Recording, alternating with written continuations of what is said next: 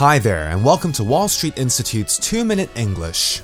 I'm sure most of you remember a couple of weeks ago when the weather dropped from 20 degrees to 10 degrees within a few hours.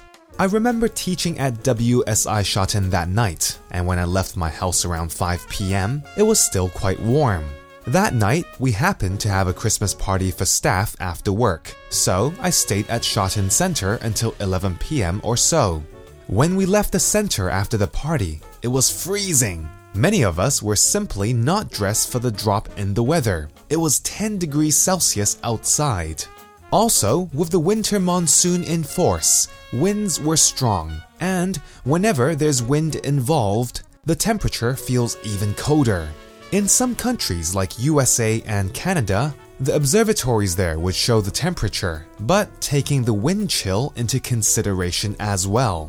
So, if it was 10 degrees, they would show that number, but also show the actual feeling of having the wind chill as 5 degrees as well.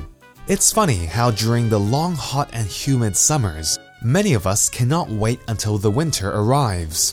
But after a few days of cold weather here, and the fact that Hong Kong apartments do not have central heating or insulated walls and windows, so it might feel colder indoors than outdoors, some people are probably already looking forward to spring again.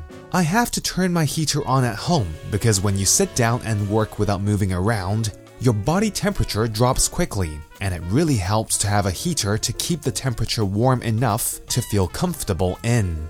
However, the one thing I do love about the cold weather is that you can go hiking. You can dress up, wrap up, and hike for long periods without breaking into a sweat. Anyway, I hope you all stay warm, drink plenty of hot drinks, and move around as much as you can. That's all for this week's 2 Minute English. Bye bye.